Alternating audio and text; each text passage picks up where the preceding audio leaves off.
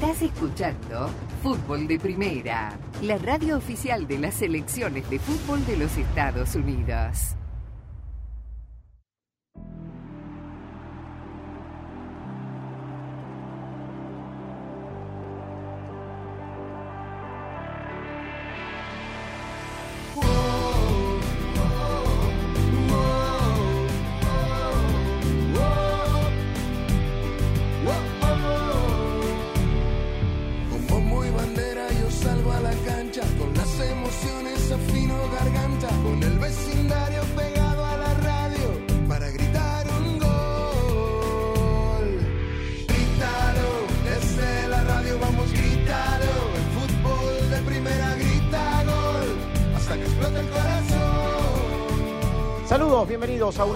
De Fútbol de Primera. El gusto de cada tarde de poder saludarlos. Aquí estamos desde el Soldier Field de Chicago, donde hoy van a jugar el Fire de Chicago frente al Inter Miami sin Messi esta noche por la jornada 36 de la liga. Junto a Rosa Beatriz Sánchez, Jaime Gallardo, Claudio Gutiérrez en la coordinación técnica, quien les habla, Sami Sadovni, con la dirección de Andrés Cantor, comenzando un programa en donde eh, hoy la noticia importante del día, más allá de la jornada de la Champions que iremos detallando, más allá de lo que ocurrió anoche en la cancha del Estadio Azteca y en el Cuauhtémoc de Puebla, es la decisión de la FIFA de otorgar la sede de la Copa Mundial del 2030, la Copa del Mundo del Centenario, a España, a Portugal y a Marruecos. Y de parte de eh, las asociaciones, hay que recordar que la elección ha cambiado en el Congreso de la FIFA, son todas las asociaciones las que eligen, sin oposición, encuentran y hoy definen que sea España, que sea Portugal y que sea Marruecos la sede del Mundial. Dos países europeos y uno africano. Pero además, tratándose de el centenario, van a entregarle la sede de un partido inaugural a Uruguay, al Estadio Centenario de Montevideo, patrimonio histórico del fútbol, donde todo comenzó hace exactamente 100 años, llegará en el 2030, a Buenos Aires, en Argentina, y Asunción del Paraguay. Un partido para cada uno de estos países. En mi opinión, ya vamos a escuchar a Rosa y a Jaime, todo muy lindo, la familia está feliz, llega a un mundial en eh, Europa y en África, dos continentes por primera vez, tres países, como va a ser el próximo mundial del 26, pero dos países que están, o tres países que están en el, en el mismo sector, en el área de eh, Norteamérica. En este caso, es cierto, Marruecos es el norte de África, cerca de España, pero es otro continente. Y además se le suma la América del Sur. Mi opinión es que probablemente esto podría haber sido con el centenario de Montevideo, el partido inaugural del Mundial, donde todo comenzó y después llevar la Copa del Mundo del 2030 a donde quisieran. En este caso España, eh, Portugal y Marruecos. ¿Qué tiene que hacer Argentina y Paraguay en la cita? Vamos a escuchar la Rosa, vamos a escuchar a Jaime, vamos a escucharlos ustedes a través de las redes sociales en fdpradio.com sobre su opinión. Si a mí me preguntan, eh, es claro, una situación de Conmebol y de eh, la presión de, al no poder eh, presentar una candidatura conjunta donde estaba también incluso incluido Chile, y esto fue hace varios meses en Argentina, ustedes recordarán, toda América junta, etcétera, y ante la situación de acaso no poder hacer un mundial y de cumplir con los cuadernos de cargo de la FIFA, se entrega como premio de consolación a los tres países sudamericanos, uno que es la sede de la Conmebol, otro que es el tricampeón del mundo y otro es donde efectivamente comenzó el Mundial en el centenario de Montevideo. Reitero, eh, es cuestión, y todo es opinable como en el fútbol. Para mí, se le daban el partido inaugural al centenario de Montevideo y después nos mudábamos todos a España, a Portugal y a Marruecos, estaba todo bien. Pero bueno, así las cosas. Lo que me queda claro, eh, Rosa Jaime, es que la Copa del Mundo de la FIFA, como la conocimos originalmente, en, una sede, con eh, 36, 32, 16, 24, ahora 48 equipos, eh, pasó a la historia. Estamos ante un nuevo escenario del fútbol, ante un nuevo escenario del torneo más importante del planeta y ante el tener que acostumbrarnos a, tener un mundial que va a tener exactamente seis sedes, una más que la otra, más partidos en una que en la otra, pero evidentemente que eh, así está la decisión del Consejo de la FIFA que no tuvo posición en esta sede tripartita. Y lo que me queda claro es que en el 2034 habrá que prepararse para un mundial como fue el femenino en eh, Oceanía, en Australia y Nueva Zelanda, porque el presidente de la FIFA invitó a estas asociaciones, y acaso también al continente asiático, donde evidentemente con este auge de la Liga Saudí, con todo lo que eh, representa hoy por hoy Arabia Saudita en la entrega de un proyecto a largo plazo, acaso eh, sea la próxima sede del Mundial del 2034. Pero falta mucho, mi querida Rosa, pero así las cosas. Entonces, habemos Mundial. Seis países, tres partidos en cada uno de estos países y después todo el Mundial en el viejo continente, como fue en España 82, Portugal, que fue también sede de una Eurocopa, y eh, Marruecos. ¿Qué le parece a usted, Rosa? ¿Cómo estás? Bienvenida. Hola Sami, ¿cómo están todos? Eh, juro que esta no la vi venir en absoluto. Me agarró de sorpresa, me agarró fuera de base como ninguna otra cosa. Y ustedes se quejaban de las innovaciones que trajo el VAR. Y ahí tienen esto ahora. Eh, nos quejábamos de un mundial en tres países del 2026. Ahora tenemos un mundial en tres continentes, queridos oyentes. ¿Ustedes saben lo que es eso? Eh, yo, Sami, estoy en casi todo de acuerdo a lo que me dijiste contigo casi todo, eh, pero quería agregar algunas cosas más, porque la gente a lo mejor se está preguntando esto, ¿no? Eh, yo quiero que la Colmebol nos diga claramente si realmente no estaba preparada para albergar un mundial, que nos lo diga directamente, eh, taxativamente, porque hacía tiempo que se venía abogando por un mundial de los cuatro países en Brasil, eh, perdón, eh, Uruguay, Argentina, Paraguay y Chile, y todos creíamos que estos cuatro países iban a presentar formalmente la candidatura. ¿Qué pasó en el medio? No lo sabemos. Escuchamos que Alejandro Domínguez eh, se rasga las vestiduras ahora, hablando de que vamos a tener tres partidos inaugurales, uno en cada país. pero más allá de esto, la logística de un mundial así me pareció una locura totalmente, estoy totalmente sorprendida para mal de esto. Em, y, eh, y, esto de, darle a los tres países, como decía Sami, un premio consuelo, bueno, van a tener un partidito cada uno, como los niños váyanse con este caramelito a la cama y no molesten más, que los conformamos con eso. Eh, e, esta sensación me da. Yo creo que es una sensación para Sudamérica de derrota, no, no de decir, ay, tenemos un, partido cada uno, no. O sea, nos arrebataron el mundial que iba a ser nuestro, pero ¿por qué? Yo quiero que la Colmebol me lo explique. Y, además, ¿por qué se adelantó la FIFA en anunciar esto tan rápido? Hay un montón de, preguntas que yo tengo y que todavía no tenemos respuesta. No sé si los oyentes y ustedes tendrán las mismas eh, interrogantes que tengo yo.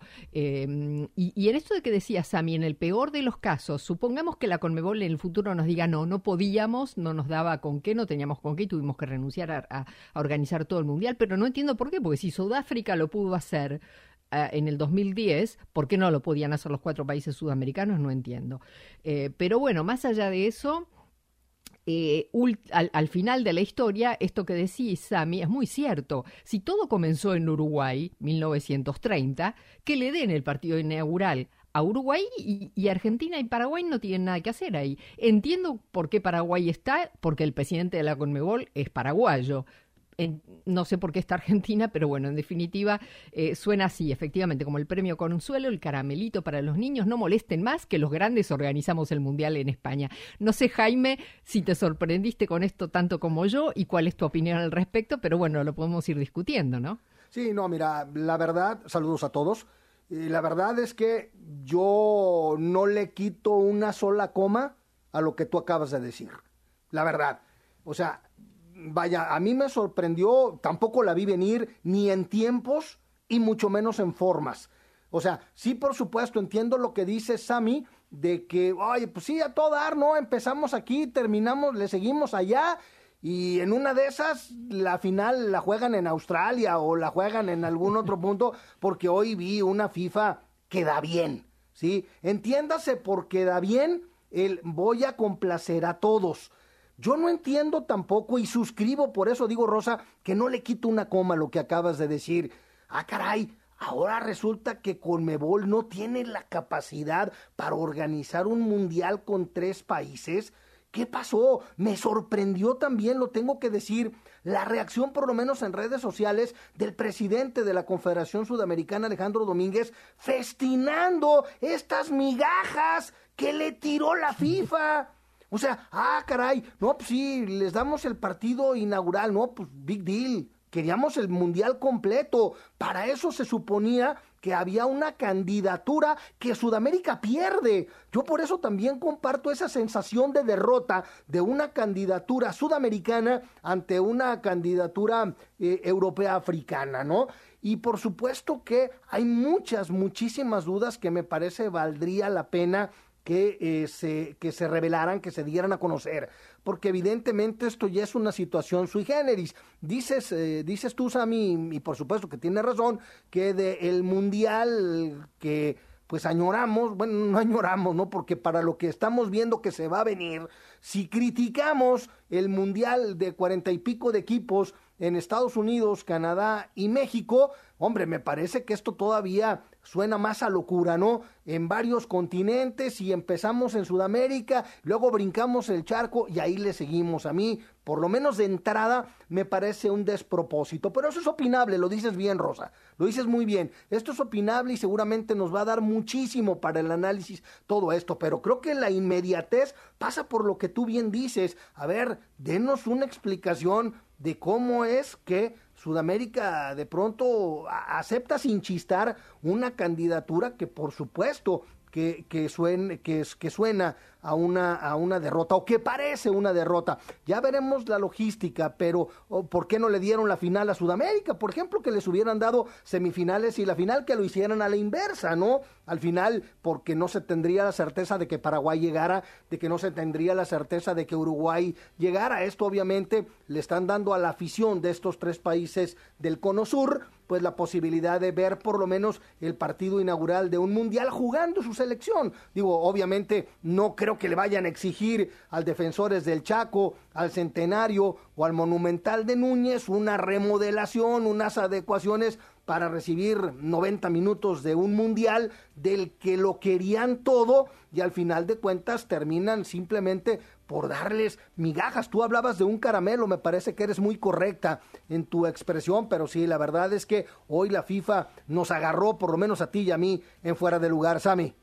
Muy bien, tenemos mucho en el programa, estamos transmitiendo para el mundo entero en audio y video de la cabina Ford Socio Oficial de Fútbol de Primera. Tenemos mucho en el programa, todas las reacciones, todas, todo lo que ocurrió hoy en la jornada de la Champions, muchos partidos, muchas polémicas, mucha participación de los nuestros, también la goleada del Scratch de Andrés Jardiné, ganó el América frente a los Tuzos del Pachuca y mucho más en esta edición de Fútbol de Primera. Hacemos la primera pausa y ya regresamos con el programa.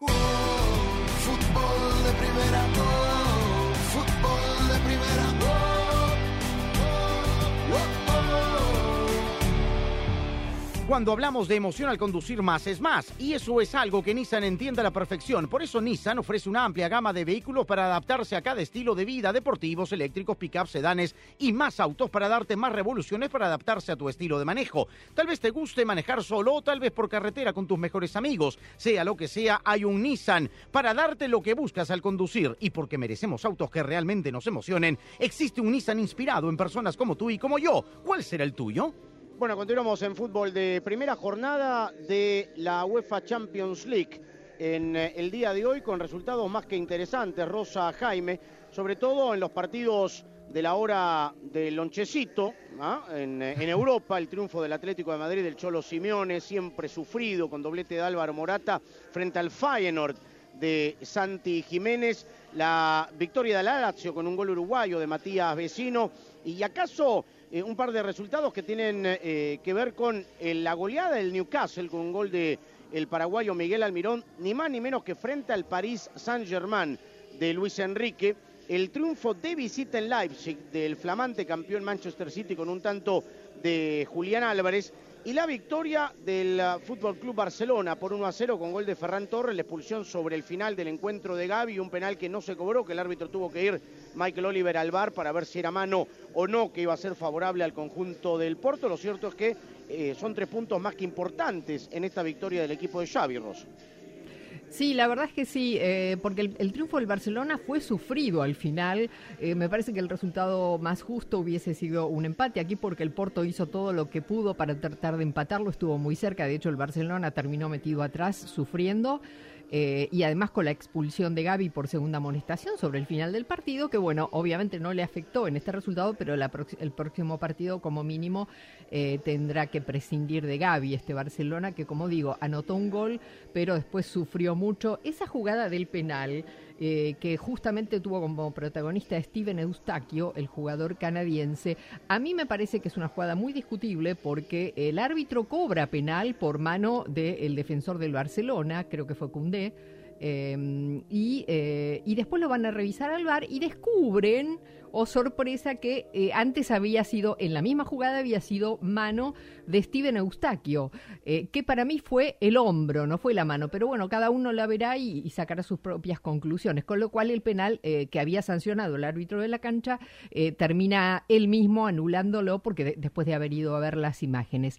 seguramente la gente del Barcelona va a decir que esto fue penal y la gente del Porto va a decir que fue mano y la gente del Porto dirá que lo contrario, ¿no? Como ocurre siempre, pero bueno, la verdad es que el Barcelona terminó de alguna manera sufriendo lo mismo que terminó sufriendo efectivamente el Atlético de Madrid, que yo honestamente, eh, Sammy Jaime, pensé que se lo iban a empatar al último minuto, como acostumbra hacerle al equipo el Cholo Simeone, eh, que también terminó sufriendo y defendiéndose con todo atrás, eh, pero bueno, saca el triunfo ajustado en un partidazo, la verdad, frente al Feyenoord, eh, por tres tantos contra dos, y bueno, dos partidos que fueron muy buenos, muy, muy emocionantes, con diferentes resultados y sí, me parece básicamente que la gran sorpresa de la jornada fue la derrota por goleada del Paris Saint-Germain como visitante, cierto, pero eh, no, no pensamos que el Newcastle podía hacerle cuatro goles al Paris Saint-Germain, supuestamente un equipo diseñado para, eh, para pelear los puestos de Champions. Esto recién empieza, van dos jornadas, pero bueno, no deja de ser una sorpresa.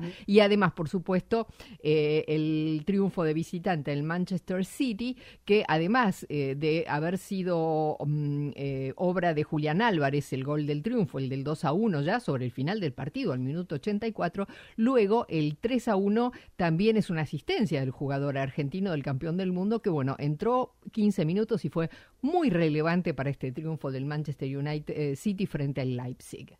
Sí, definitivamente. Yo destaco aquí, me parece que el, marcador es un poco más holgado de lo que en realidad resultó el partido, que efectivamente el equipo Guardiola se pone al frente en el marcador por conducto de Fonden, pero después eh, Luis Openda empata para el conjunto alemán y es definitivamente desde el banco con el ingreso de Julián Álvarez que está en un magnífico momento, que con un golazo pone el 2 a 1 y después en una, en una contra le da el pase a Jeremy Doku para sentenciar el triunfo del Manchester City. A mí me gustaría retomar lo que, lo que ocurrió en Madrid porque efectivamente fue un partidazo. Desafortunadamente para el conjunto neerlandés, Santiago Jiménez no pudo ver acción, puesto que se, se encontraba pagando una suspensión que le generó, que se le generó en la Europa League y en donde por supuesto que fue un partido trepidante, en donde la manera de festejar del Cholo Simeone parecía que habían ganado no solamente el partido, sino que habían ganado el título.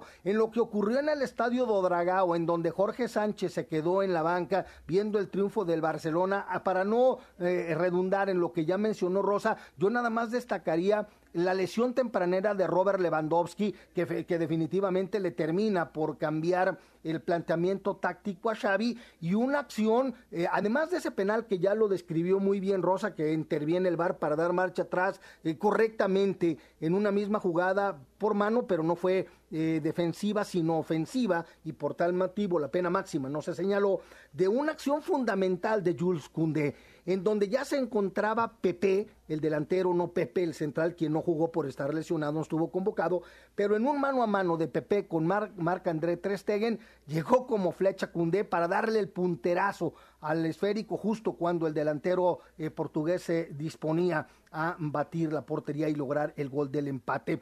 De lo que destacamos también en el partido Dortmund contra Milán, Yunus Musa jugó los 90 minutos, mientras que Christian Pulisic fue titular y jugó en nada más 70 eh, minutos y lo que ya mencionaste allá en Escocia el, la, Lazio que le gana 2 por 1 a el Celtic con el tanto de Matías Vecino el otro fue de Pedro y el resultado de la Estrella Roja de que empató a 2 con el Young Boys bueno, la tabla de posiciones queda así. En el grupo E, el Atlético de Madrid con la Lazio tienen cuatro unidades. Está tercero el Feyenoord que tiene tres puntos. En el grupo F está el conjunto del Newcastle eh, de gran arranque después de casi 20 años en la Champions. Segundo está el Paris Saint-Germain. Tercero está el Milan y cuarto está el Dortmund con un punto, cartón completo para el equipo del Manchester City con seis puntos, después está el Leipzig, lo demás, eh, nada, buscarán clasificar a la Europa League, eh, Young Boys o Estrella Roja, Barcelona pique en punta con eh, los seis puntos, Porto que tiene tres, creo que van a ser los dos que van a clasificar y mañana tendremos nuevamente lo que significa la Europa League y la Conference Cup en lo que eh, atañe al fútbol europeo. Estamos en fútbol de primera, vamos a ir a la pausa y nos vamos a ir a Centroamérica porque en El Salvador sigue el microciclo de trabajo con el nuevo seleccionador español que ha llegado para dirigir a la selecta Cuscatleca y usted nos dirá cuándo van a hablar de la Chiva Crisis. Después, tranquilo, hay tiempo. Después de escuchar a Carlos Aranzamendi, vamos a ir a otra pausa. Y Jaime Gallardo, que tiene la fija, nos va a contar qué está pasando en el mundo. Qué raro, ¿no? Han, eh, han suspendido y han separado el plantel a tres jugadores del Guadalajara. ¿Le suena extraño? A nosotros no. La pausa, volvemos. fútbol de primera,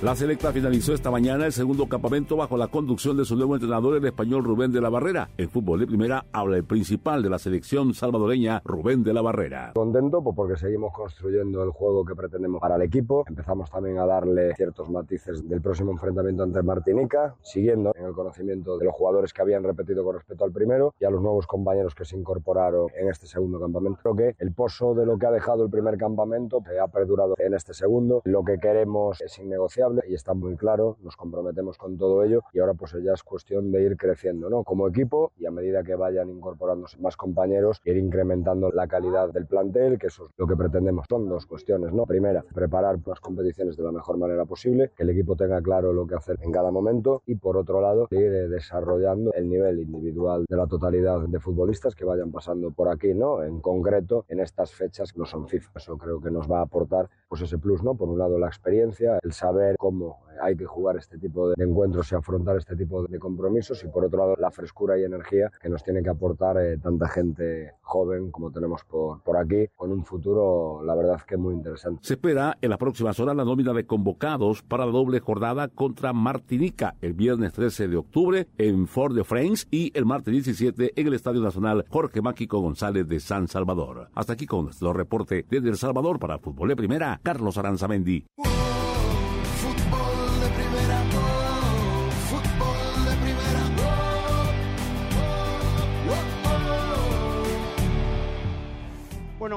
Ayer terminado el programa de fútbol de primera, porque exactamente en México eran las 5 y 14 de la tarde, eran las 7 y 14 de la noche tiempo del este, el Club Deportivo Guadalajara envió este comunicado.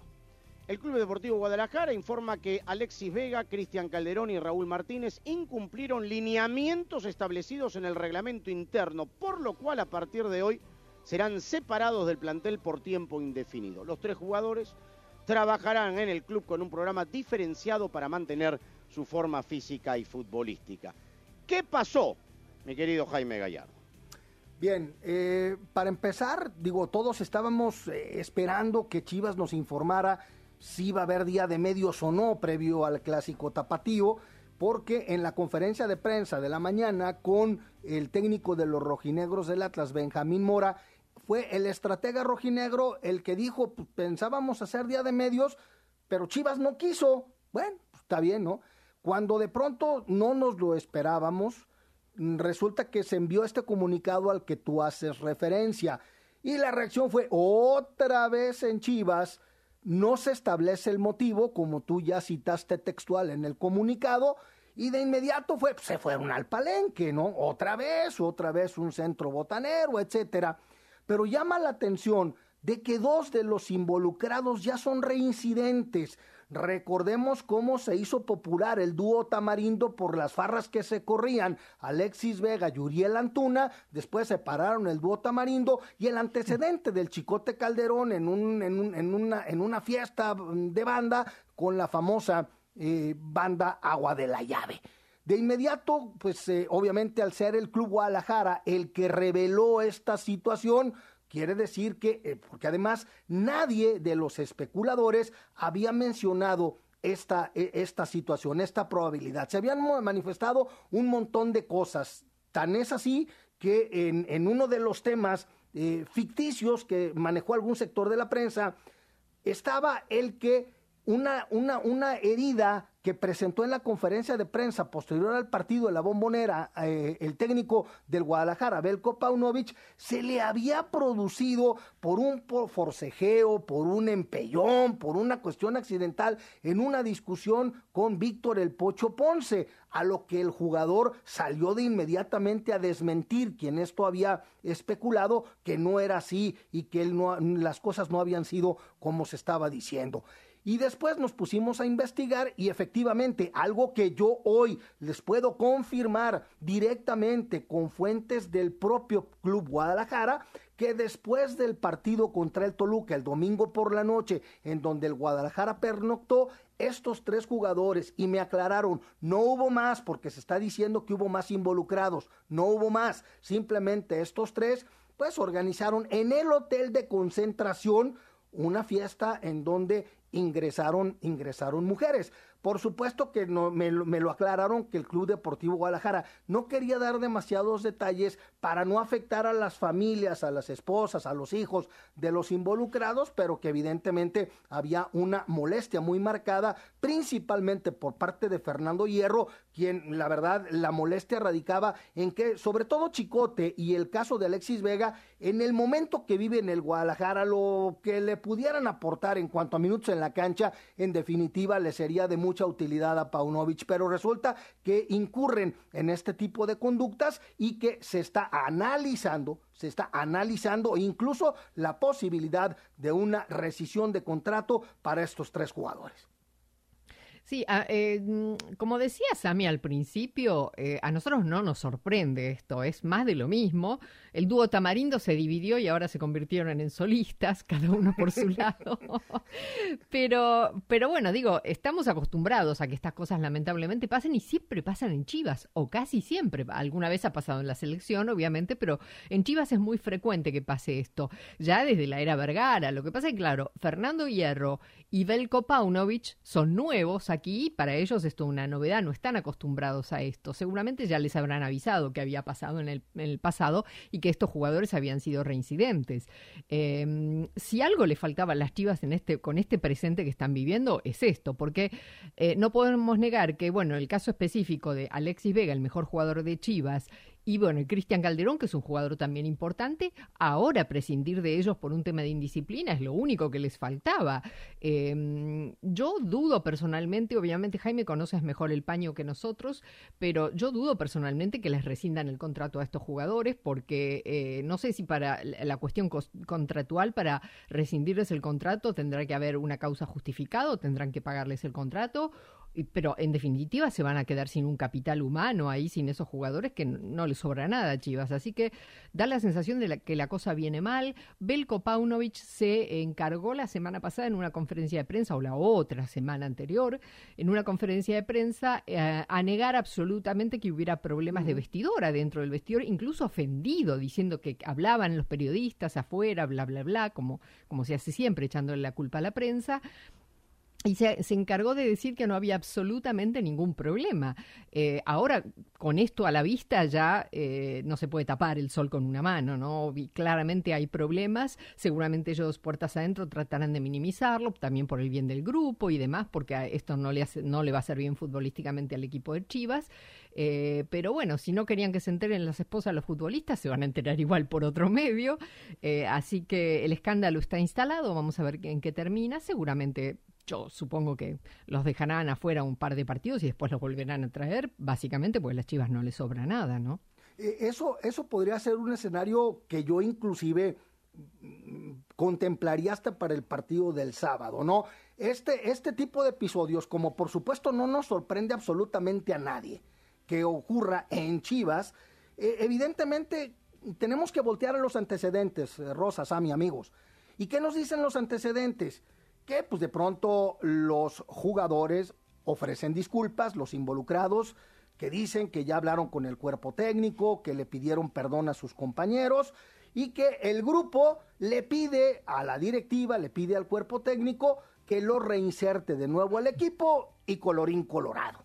Ese me parece que es un posible escenario. Claro. Sin embargo, lo que también me comentaron, y esto es cierto, en el partido después de, Toluca, como los jugadores de Chivas en Guadalajara no hablan, o por lo menos no lo hacen en zona mixta, lo tuvieron que hacer en Toluca porque las políticas de los Diablos Rojos es todo presencial, ya hay zona mixta y hay que pasar por ahí.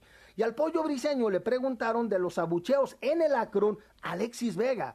Y el pollo briseño abogó por su compañero ese mismo que horas después organizaría una, una parranda en el hotel de concentración del Guadalajara. No fue en su tiempo libre, no fue como lo que ocurrió con Carlos Salcedo en su cumpleaños. Este fue en el tiempo libre y cuando estaban en una instalación que se puede considerar del Club Deportivo Guadalajara. Pero también en el partido de Chivas Femenil, Caro Jaramillo, una de las figuras del equipo del Guadalajara, también abogó ante la afición para que apoyaran a Alexis Vega. Y Alexis Vega le sale con su domingo 7, literalmente, porque fue domingo. Y entonces no sé si en esta ocasión ese procedimiento pudiera ser. El tema contractual yo tampoco creo que ocurra pero está la molestia de la directiva del Guadalajara, a la que hay que también sumar a Mauri Vergara, que está respaldando a Ignacio a Fernando Hierro, perdón, y también está respaldando a Belko Paunovic en el sentido de que, a ver, vamos a hacer un escarmiento para que vean que aquí, que aquí no nos andamos con medias tintas, aunque también está otra posibilidad. ¿Para qué le rescindes el contrato, por lo menos a Chicote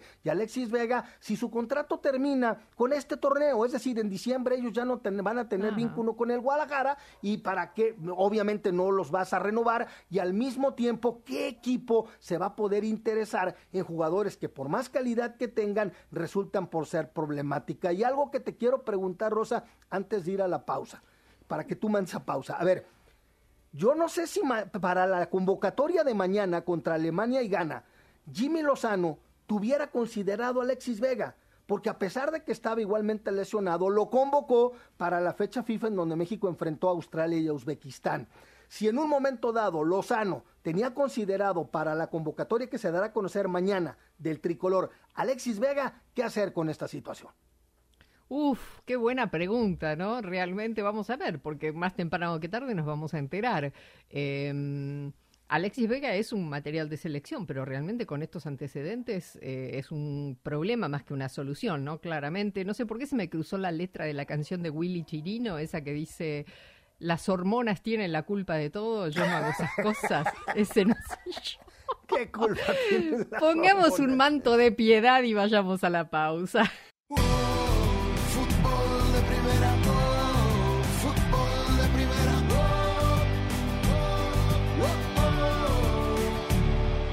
Buenísimas sensaciones, el trabajo defensivo cada vez mejor, cada vez más ordenado, independiente de los jugadores que juegan. Esto es un punto importante también. Creo que, que, el avance defensivo pasa mucho por el trabajo de, de los delanteros también, eh, defendiendo muy bien, ayudando mucho los laterales, los extremos. Eh, un trabajo muy, muy grande también de, de los dos a frente, ayudando mucho los contenciones y creo que nuestro equipo va va agarrando consistencia. Con Fidalgo creo que es un golpe, lamento por, por ser minuto 92 de desnecesario el golpe, pero no creo que no preocupa. Eh, bien, también Richard, eh, estamos cuidando mucho de Richard porque es un jugador muy importante Eh, durante la semana sentí una picadita en, la, en, en aductor de la pierna, entonces por eso no entró en estos dos partidos, porque no queríamos arriscar, si fuera muy necesario. Entraría, pero como el, el placar estaba muy favorable, cuidamos de Richard, pero que creo que para viernes ya va, ya va a estar a 100% y bien, buenísimas sensaciones.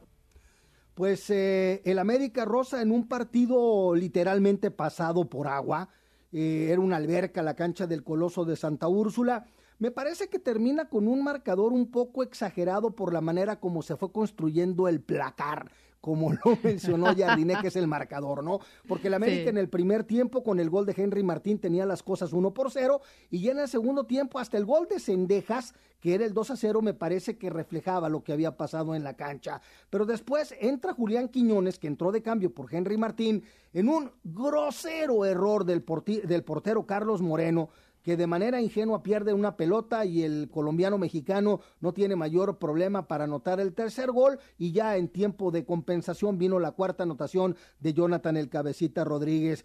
Rosa, no sé tu opinión, pero más allá de lo que se enseñoreó el América, que está en el superliderato, que le hace rotaciones a su, a su alineación, sentó a Lichnowsky, metió a Cáceres, el uruguayo, pero yo creo que más allá del plantel del América, que está de sobra reconocido como uno de los mejores de México, qué falta le están haciendo a Guillermo Almada los que se fueron, Luis Chávez, Kevin Álvarez, Nico Ibáñez y Óscar Ustari. Sí, justamente Kevin Álvarez estaba en, la vereda enfrente, ¿no? Con la camiseta del, rival. Eh, la verdad es que sí, al Pachuca lo desmantelaron y se nota. Queda el chiquito Sánchez de estos tres virtuosos que estaban eh, en la selección nacional, pero no le alcanza con el chiquito Sánchez realmente. El América eh, es un equipo poderoso, tiene un mediocampo fuerte, tiene recambio en ese mediocampo, ahí lo explicaba Jardiner recién cuando lo, lo escuchamos también. Tiene cierto recambio también en la defensa, ahora llegó Lichnowsky hoy se dio el, lujo de, bueno, de, anoche de dejarlo afuera y tiene delanteros que hacen goles. Esto es lo importante. Y si bien el América tuvo un comienzo errático, que esperábamos más, pareciera que, bueno, ahora va engranando y además se encuentra con equipos que cometen tantos errores y que vienen en falsa escuadra como el Pachuca, eh, bueno, y se nota mucho. Con mucha lluvia, la verdad, yo no sé cómo se puede jugar así con tanta lluvia, fue terrible. Eh, pero bueno, eh, Guillermo Almada, por otro lado, que en algún momento sonó para la selección nacional, ahora le toca estar muy, muy abajo en la tabla de posiciones, está decimocuarto este Pachuca, afuera de todo, y estar afuera de todo en la tabla de posiciones del fútbol mexicano es mucho decir. Vamos a ver qué dijo el técnico del Pachuca. Se fueron 17, 18 elementos desde que empezó la temporada anterior y bueno, no estamos teniendo un buen campeonato, somos muy irregulares, por más que algunos partidos jugamos bien y otros no tanto, la jerarquía de América indudablemente la hizo pesar hoy.